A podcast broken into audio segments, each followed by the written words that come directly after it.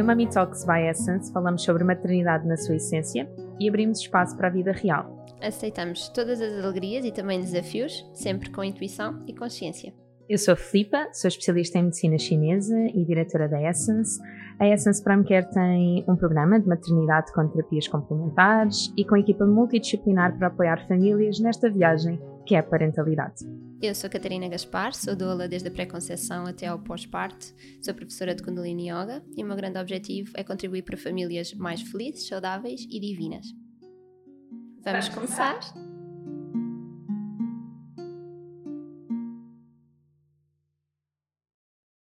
Olá, bem-vindos a mais um episódio Mami Talks. Desta vez com Rita Matos Parreira, pediatra, que é para não trazermos sempre as mesmas pessoas, para vocês perceberem como há, felizmente, já uma vasta rede de profissionais disponíveis e alinhados com a nossa forma, com a nossa vossa forma de, de ver as coisas e de, de parental. não sei dizer. Parentalizar? Era isso que eu queria dizer? Maternar. Maternar e paternar, não é? Mas pronto. Vamos aqui dar algumas dicas práticas para o vosso dia a dia, aqui com foco. Vamos ver para onde é que a conversa vai, mas com foco na imunidade e para percebermos aqui quando é que realmente precisamos de ir buscar ajuda profissional de saúde ou conseguimos, em nossa casa, muitas vezes com mesinhas, entre aspas, resolver algumas questões. Então, vamos a isso. Ouvir aqui a nossa Rita. Obrigada, Rita, antes de mais, por teres aceito o convite e estares connosco. Olá, obrigada, obrigado eu por, por me terem convidado e por quererem conversar um bocadinho uh, sobre estas coisas da pediatria, que é sempre agradável para mim falar, falar convosco. Que bom, uh, obrigada.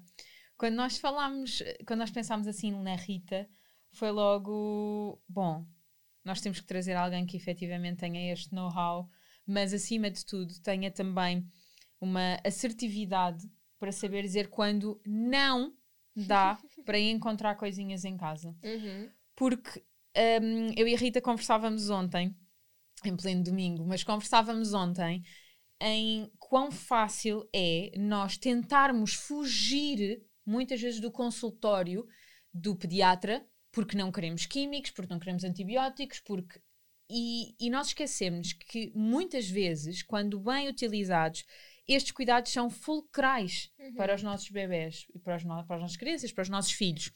Então, para encontrarmos um pediatra que fosse ao encontro disto, além de ter este conhecimento um quê holístico, tinha que ter a assertividade de saber dizer basta, não é? e a Rita tem aqui este, este tom certo. Uh, sim, eh, eu, eu espero ter.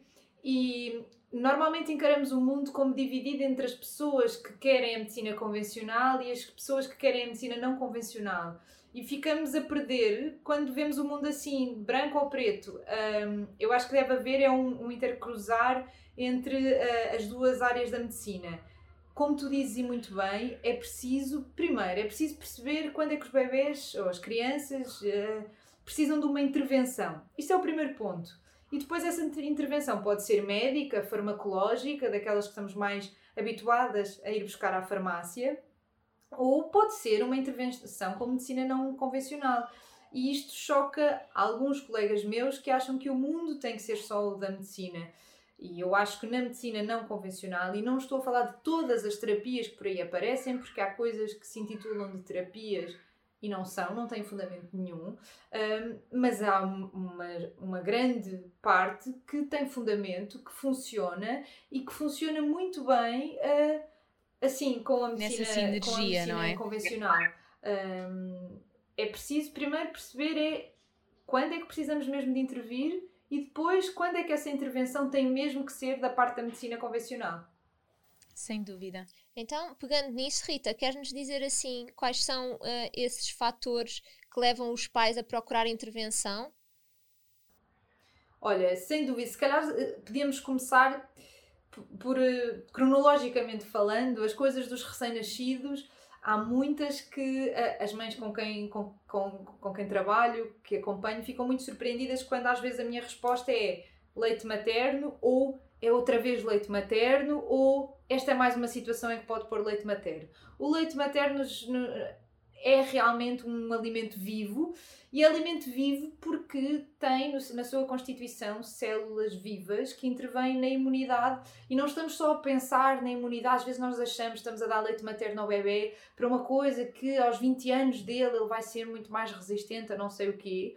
Mas não, é agora, no momento atual. E essas células, esses compostos vivos, atuam, por exemplo, em conjuntivites. Um, em vez de pensarmos à cabeça num tratamento com antibiótico, há muitas conjuntivites que são tratadas exclusivamente pela aplicação de leite materno no olho. Da mesma forma que algumas infecções do, do coto umbilical, uma onfalite, uh, têm indicação de ser tratada também com leite materno. Portanto, aqui temos dois exemplos com uma coisa que está, que está em casa e que vem com o bebê, vem na mesma altura em que o bebê nasce. E são assim dois problemas que aparecem uh, logo, logo à cabeça. Um, podemos nos lembrar depois, à medida que isto, que isto vai avançando, podemos nos lembrar, por exemplo, uh, do sal. Caiu o coto umbilical e até temos um, um, um granuloma um, no umbigo.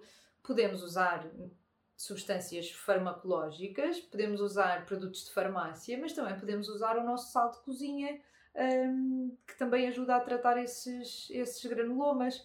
Se um bebê está bem, e isto é que é preciso se o bebê está bem, está reativo, está a querer comer, isso são tudo indicadores que dizem aos pais que nós estamos a conseguir gerir a coisa em casa. Claro que não podemos ficar com infecções importantes em casa, mas os pais perceberem que o bebê está reativo, não está com febre, uh, está a conseguir comer, está a conseguir desempenhar as suas funções, são coisas que tranquilizam os pais. E então, se calhar, em vez de irmos diretamente para os fármacos, começamos pelas pelas coisas mais, mais caseiras. Sem dúvida. Ainda da saga, outra vez leite materno, ainda temos, um, na altura em que eu dou o módulo de biocosmética, uh, na, na parte do banho do bebê, vezes para hidratar a pele, se efetivamente, vamos imaginar, fizemos uma extração de leite e temos leite que o bebê não bebeu ou que efetivamente vai ser dispensado em breve, usem para hidratar a pele do vosso bebê. Um, eu falo bastante da aveia coloidal, dos hidrolatos de camomila romana, de... existem vários hidrolatos, mas assim, de modo geral, de camomila romana é incrível, da mamelis também é interessante, mas já depende aqui de algumas outras questões. Mas o leite materno é magnífico para colocar na água do banho. Inclusive, se vocês quiserem tomar banho com o vosso bebê, vocês mesmas vão beneficiar disso. Uhum. É magnífico. Estou totalmente, estou totalmente de acordo. Portanto, mais um item para a categoria, outra vez leite materno, mas a verdade é que uh, resolve muitos problemas. Eu digo sempre que 90% dos problemas estão resolvidos e se calhar os outros 10 nunca vamos saber qual era, qual era a solução. Mas isso que dizes de produtos de banho, eu tenho muitos pais que me dizem eu quero a coisa mais natural possível.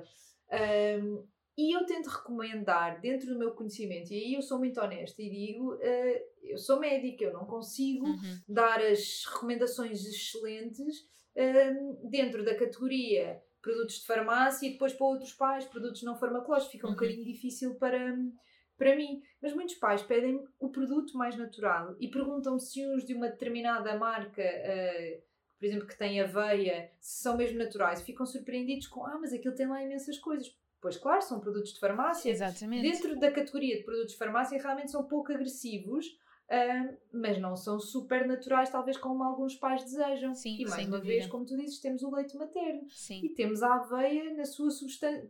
A aveia, aquela como fazemos sim, sim, papas de aveia. Também podemos fazer banhos uhum, de aveia. Uhum. Também podemos uh, colocar na, na pele dos nossos bebés.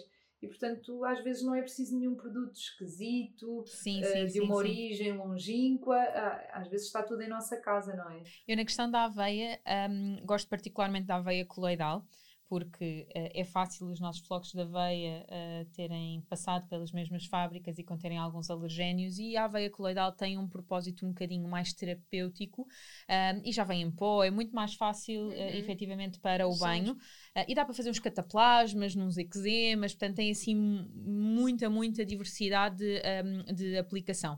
E costumo brincar e dizer, se não querem ter muitos produtos em casa, tenham 100, 250 gramas de aveia coloidal. É isto. Um, e, e, às vezes o que me acontece é o oposto, Rita. E é isto que eu e a Rita falamos muito, que é, um, no meu caso, eu tenho aqueles pais que não querem usar nada no banho. Nada, nada, nada. E está tudo certo, porque quando a pele é resistente, quando a pele tem efetivamente essa capacidade, é magnífico. Mas há muitos casos de que tentaram não aplicar nada e vocês não imaginam como é que a pele do bebê chega à consulta. Então, nós aí temos, obviamente, que saber reparar e hidratar e respeitar aquela pele, mas todos os bebés são diferentes. Então, vá, temos aqui mais uma coisinha, que é a aveia coloidal, que entra aqui também para a lista. Assim, mais coisinhas que tu te lembres um, de, de, de, de, patologias ou de, de, coisas que efetivamente surjam na tua consulta uh, e que tu consegues dar a volta com coisinhas em casa? Bem, talvez uma coisa mais do inverno. Uma coisa que não é bem falar em concreto, mas temos que ter sempre em atenção que o nosso corpo também está em consonância com a natureza. E, portanto, eu costumo dar este exemplo quando as mães vêm falar comigo sobre a diversificação alimentar. E a maioria sabe que eu tenho uma perspectiva muito ampla da diversificação alimentar, porque se aquele bebê não tem alergia nenhuma, se eu não tenho porque estar preocupada um, com uma reação, porque é que eu vou inventar de lhe dizer que ele tem que comer determinado alimento com X meses e outro com outra, com outra idade? Porque isto seria literalmente inventar, não há evidência para eu andar a escolher alimentos em bebés saudáveis, em bebés que não tenham um risco aumentado de alergia por algum motivo. Um, mas eu costumo dizer muitas vezes aos pais, quando estão na diversificação alimentar, que se calhar agora em março não faz sentido tentarem andar a, andar a diversificar com melancia porque a melancia não, não é desta época do ano. A melancia tem imensa água, não serve para hidratar agora em março, que não é quando nós precisamos de mais hidratação, é em agosto, é em setembro. Pelo contrário, as laranjas cheias de vitamina C aparecem no inverno, que é uma altura em que temos mais infecções respiratórias, que todos sabemos que respondem bem à vitamina C. E portanto não se trata de uma mesinha concreta, mas trata-se de tentar que haja alguma consonância entre aquilo que comemos, portanto, o que é da época, com a época do ano que Sem o nosso dúvida. corpo está a viver. Um, é mais abstrato, mas é mais uma mesa. Não, não, é mas, é, mas é, algo, é algo incrível, porque efetivamente é ir buscar ao poder dos alimentos, não é? efetivamente no, a nossa própria medicina, como, como está designado na base. Exato. Um, e, e, isso acontece muito com. Bem, isto vai, vai espantar um bocadinho, mas vá lá, nós comemos bananas em pleno inverno. ok? E depois muitas vezes temos fatores. Uh, na medicina chinesa, nós vemos uh, de frio interno nas crianças, porque é papas com banana, é muesli com banana, é banana com iogurte. Uh, e às vezes eu só digo, bom, então vamos agora evitar a fruta ou vamos cozinhar a fruta, que não a banana, porque é uma fruta tropical. Uh, então é magnífico estares aqui a trazer a, a, este pensamento associado à alimentação, porque muitas vezes, primeiro, repetimos imenso os alimentos um, todos os uhum. nossos dias, independentemente da estação do ano, e nós comemos exatamente o mesmo pequeno almoço, exatamente o mesmo lanche, é até um bocadinho triste. Uh, e o nosso organismo, obviamente, acaba por ter outras necessidades. Uhum. Um, mas, mas também mostrar que os alimentos têm propriedades terapêuticas e nós podemos utilizá-las em função disso. Um, uma coisa também dentro da, vamos dizer, da parte da dietética, mas já puxar um bocadinho para a fitoterapia, é o chá nós conseguimos ir buscar imensa coisa com chá. Os chás podem ser dados aos bebés, Rita? Pois, eu aí se calhar já não estou tanto em acordo convosco. Isto é, eu consigo compreender e, e aceitar esse potencial terapêutico do chá e precisamente por isso é que acho que é pouco recomendável para os bebés. Uhum. Por dois motivos eles precisam, o estômago é muito limitado. Então, se falarmos de bebês, é impensável. O estômago tem um tamanho limitado uh, e nós queremos que ele seja totalmente ocupado com leite. E, portanto, nem chás, nem águas, ah, não, nem nada para os bebês, para os lactentes uh, em exclusivo, portanto, até aos seis meses.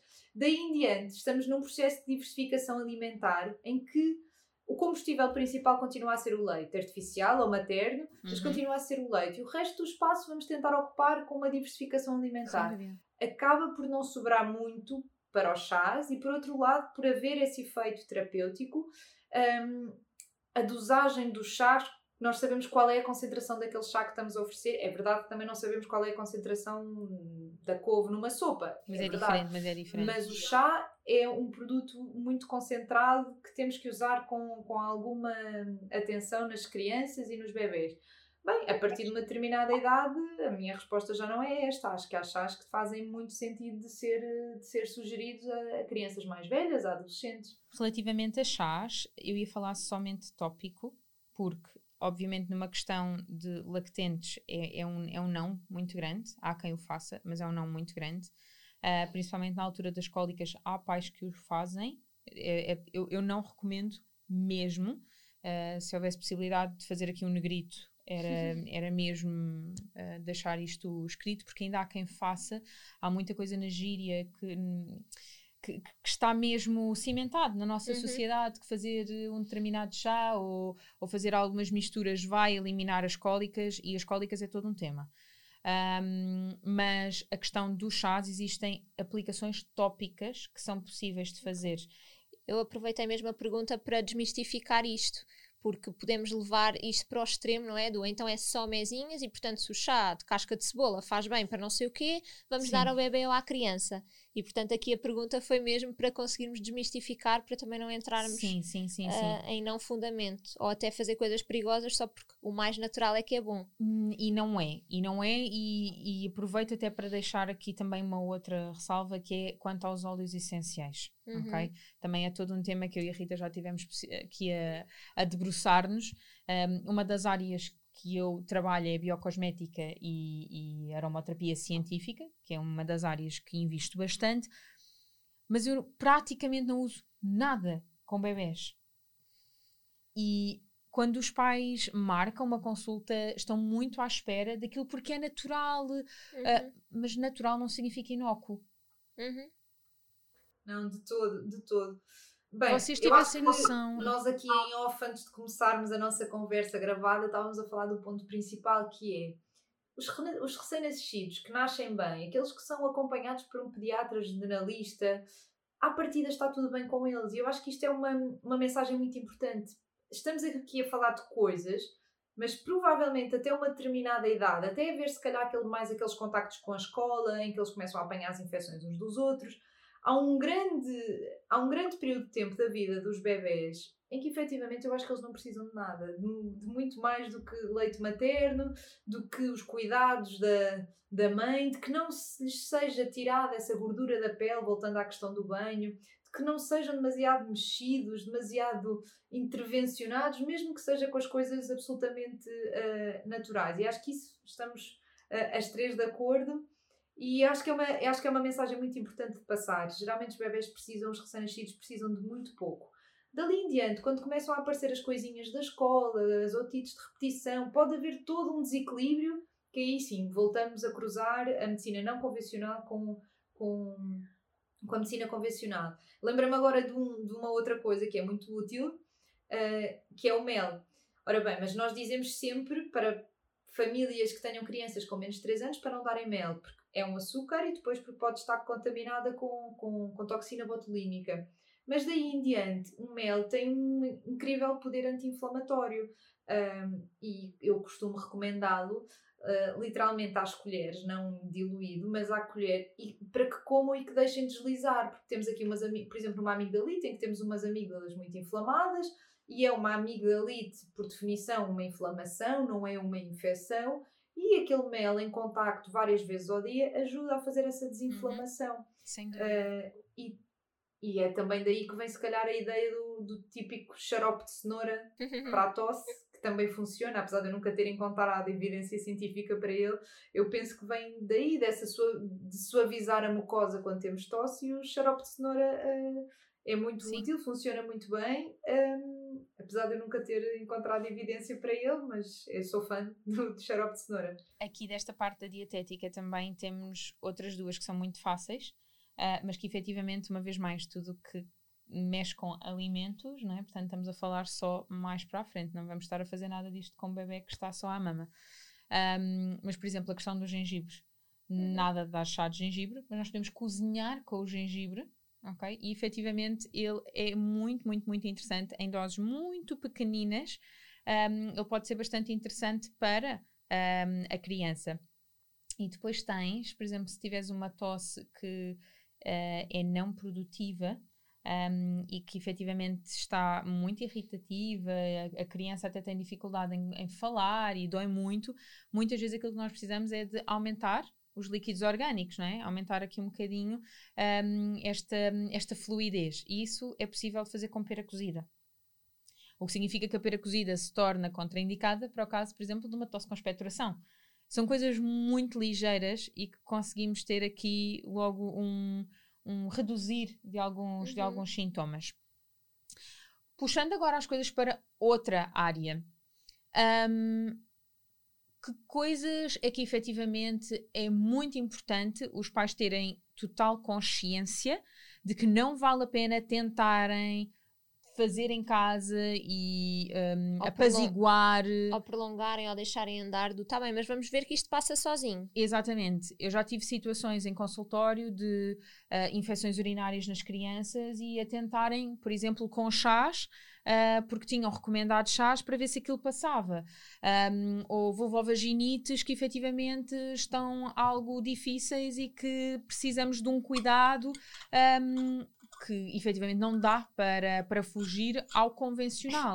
Porque é muito fácil, principalmente na minha prática clínica, eu receber este género de casos em que já tentaram tudo e mais alguma coisa e, e, e querem uma outra solução natural em que, em alguns casos, eu consigo ajudar, mas outros, a minha forma de ajudar é ter o pragmatismo de dizer não isto é importante ser visto por um bom pediatra, um bom ginecologista, um bom obstetra e direcionar para um cuidado médico para, evidentemente, ter a assistência que necessita.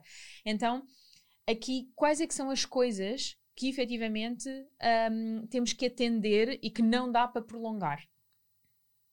Olha, assim, de repente, infecções urinárias. Infecções urinárias não vale a pena andar com um chazinho e a remésinha é para tratar. A partir do momento em que temos um bicho uh, isolado na bexiga, ele provavelmente, isto fazendo uma imagem assim muito visual, ele provavelmente vai subir e, tenta, e chegar ao rim. E se chegamos ao rim, podemos ter lesão do tecido renal, que é uma coisa que ninguém quer à custa de uma, de uma simples, entre aspas, infecção urinária. Portanto, nas infecções urinárias. Hum, não nos livramos do antibiótico. A partir do momento em que está diagnosticada como infecção, é para tratar.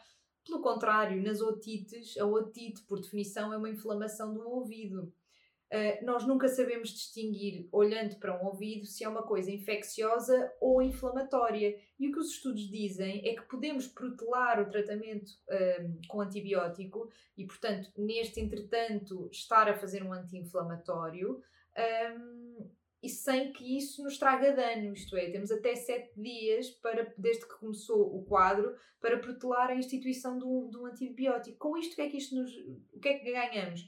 Se calhar era só uma coisa inflamatória e com um anti-inflamatório conseguimos reduzir a dor e não havia infecção nenhuma. E já li, nos livramos no, de, um, de uma toma de antibiótico assim, Exatamente. assim, uh, gratuita. É importante que os pais saibam o que são sinais de alarme? Sinais de alarme são uma febre que não baixa com, com, com um antipirético ou com as medidas habituais e com um antipirético não baixa. E atenção que não é preciso, estávamos com 39, não é preciso no espaço de uma hora estar com 37,5. Mas é, se estávamos com 39, baixar pelo menos uh, um grau para 38, não sei. Tem que baixar. Aquele antipirético tem que fazer algum efeito.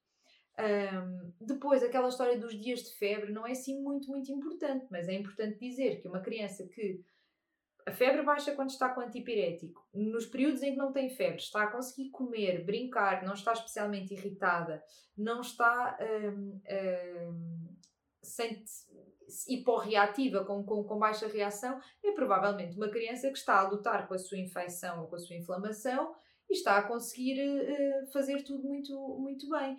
E não é porque tem febre há dois dias que temos que ir a correr para um serviço de urgência, temos que estar preocupados, temos que ir às vezes, como eu, como eu, como eu recebo, pais que vão ao serviço de urgência e que praticamente exigem ao médico que está à sua frente um antibiótico, porque entendem que o antibiótico vai, num ápice, tirar as dores ao seu filho e fazer com que tudo fique bem. Eu entendo a, a a preocupação e, e, é, e, é uma vontade dos pais que os filhos fiquem bem. Mas nem todas as questões resolvem com antibiótico, enquanto que há algumas, como estas que falamos, uh, que se resolvem mesmo só com antibiótico. Sem dúvida.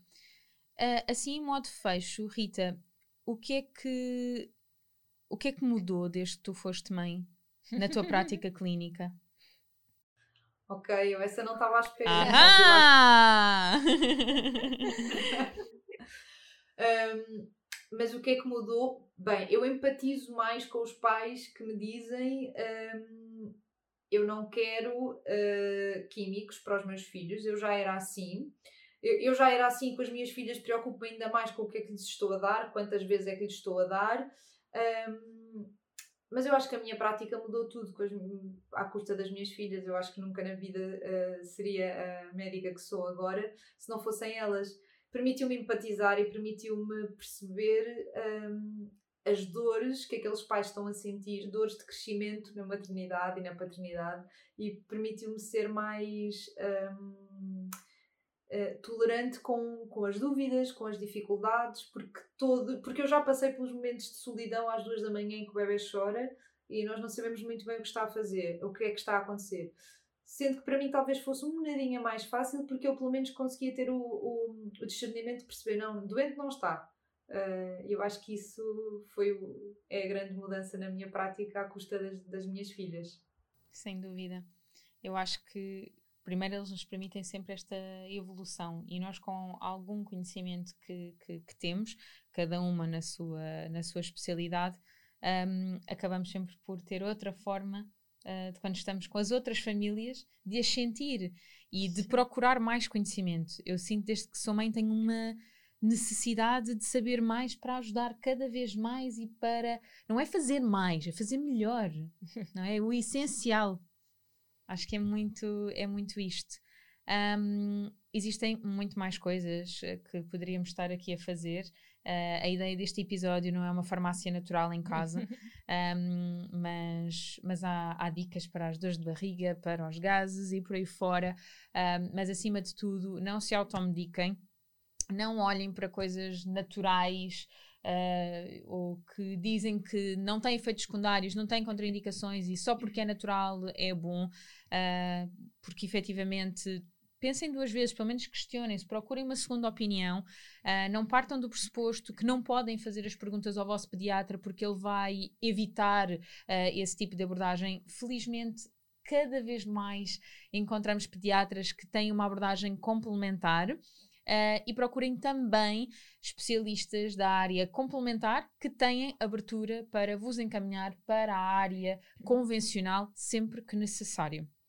Eu acho que a mais-valia deste episódio é mesmo isto: é nem 8 nem 80, porque vimos uh, e, e, vamos vendo, não é? Muitas crianças medicalizadas, muitas vezes sem necessidade, e portanto os pais também ficam mais reativos perante isso, que é só em último caso ok, mas precisamos ter informação também para saber quando é que é o último caso e, acima de tudo, eu acho uma relação de confiança com os profissionais de saúde que nos acompanham para não termos reservas nenhumas e dizer: olha, eu não sei se isto é o meu eu não sei o que é que é, eu não quero dar um antibiótico em primeira linha.